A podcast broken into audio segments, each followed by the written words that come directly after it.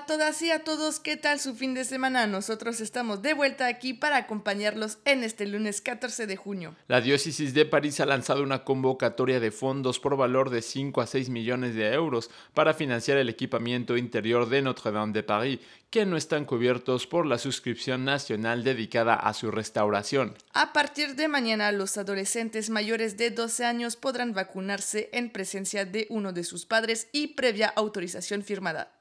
Emmanuel Macron entregará a Edouard Philippe la medalla de gran oficial de la Legión de Honor.